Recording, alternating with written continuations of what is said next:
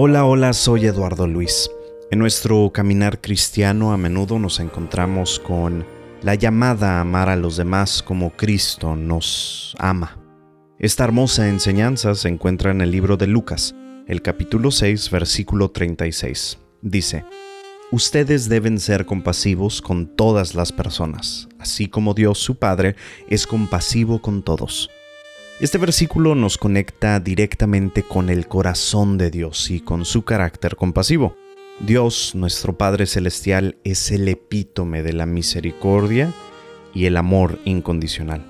A lo largo de la historia bíblica vemos cómo Él extendió su gracia a los pecadores, a los marginados y a los quebrantados, demostrando así su incomparable misericordia. Cuando meditemos sobre este versículo en el contexto de nuestras propias vidas, nos damos cuenta de que somos llamados a imitar a nuestro Padre Celestial en su misericordia. Pero ¿qué significa esto para nosotros en el mundo de hoy? Vivimos en una sociedad marcada por la división, la polarización y el juicio. A menudo nos encontramos con personas que difieren de nosotros en creencias, opiniones y estilos de vida. En este escenario, la invitación de Jesús a ser misericordiosos adquiere un nuevo significado.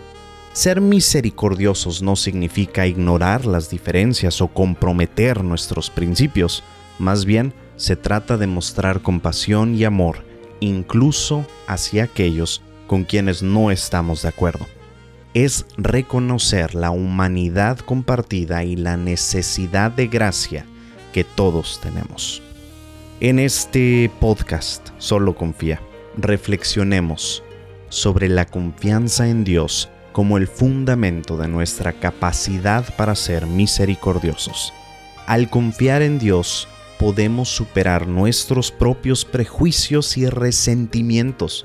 Podemos encontrar la fuerza para perdonar, mostrar bondad y brindar apoyo a aquellos que nos rodean. Al confiar en Dios también podemos encontrar consuelo en momentos de dificultad. A veces la misericordia implica perdonarnos a nosotros mismos y recibir el perdón de Dios, permitiéndonos avanzar y crecer en el amor. Con este podcast, Solo Confía, recordemos que la confianza en Dios nos capacita para ser misericordiosos, al igual que nuestro Padre Celestial.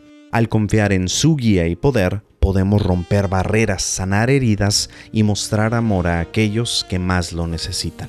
Que la confianza de Dios nos inspire a ser portadores de su misericordia en un mundo que anhela desesperadamente reconciliación y amor.